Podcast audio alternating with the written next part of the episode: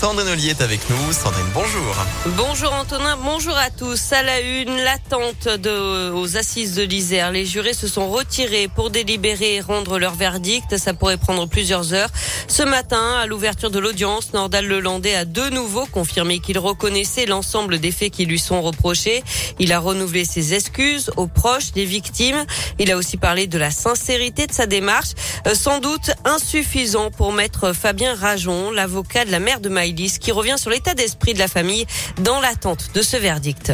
Maintenant, on va attendre euh, sereinement euh, le, verdict. Plus que jamais, nous avons, euh, nous avons confiance en cette cour parce que les débats ont été de qualité. Très clairement, les débats ont été de qualité. On n'a pas eu les aveux qu'on pouvait attendre, qu'on n'a jamais objectivement attendu, mais qu'on pouvait attendre. Ces aveux-là, on ne les a pas eus.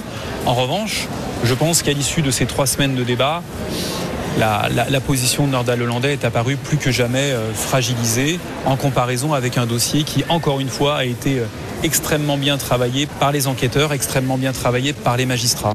Et hier, le parquet a requis la réclusion criminelle à perpétuité assortie de 22 ans de sûreté pour la mort de Maïlis et l'agression sexuelle sur deux petites cousines. Le chômage au plus bas depuis près de 15 ans en France, du jamais vu même depuis près de 40 ans chez les jeunes. Le taux de chômage est descendu à 7,4% au quatrième trimestre de l'année 2021 selon les chiffres de l'INSEE publiés aujourd'hui. Des chiffres encourageants aussi sur le plan sanitaire. Moins de 30 000 patients à l'hôpital désormais en France. 735 de moins en 24 heures. 2500 en une semaine.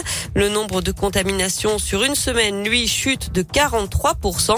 On est repassé sous la moyenne des 100 000 nouveaux cas par jour. Une première depuis fin décembre.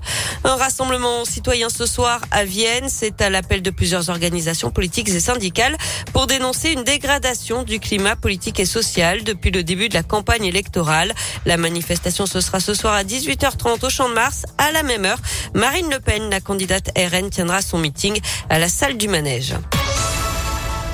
On passe au sport et un sourire ce matin, celui de Justine Brezas-Boucher, la biathlète française sacrée championne olympique sur la Mastart à Pékin. C'est la quatorzième médaille française dans ces Olympiades, la troisième en or. La moitié des podiums ont été obtenus en biathlon et ce n'est peut-être pas fini pour l'équipe de France puisqu'on suit actuellement la Mastart masculine avec notamment Quentin Fillon-Maillet qui va tenter de décrocher une sixième médaille en six courses sur cette Olympiade, ce qui serait du jamais vu dans l'histoire des JO d'hiver. Enfin du basket, retour au championnat pour l'Asvel, match en retard de la douzième journée ce soir avec la réception de Nanterre. C'est à 20h à l'Astrobal. Eh merci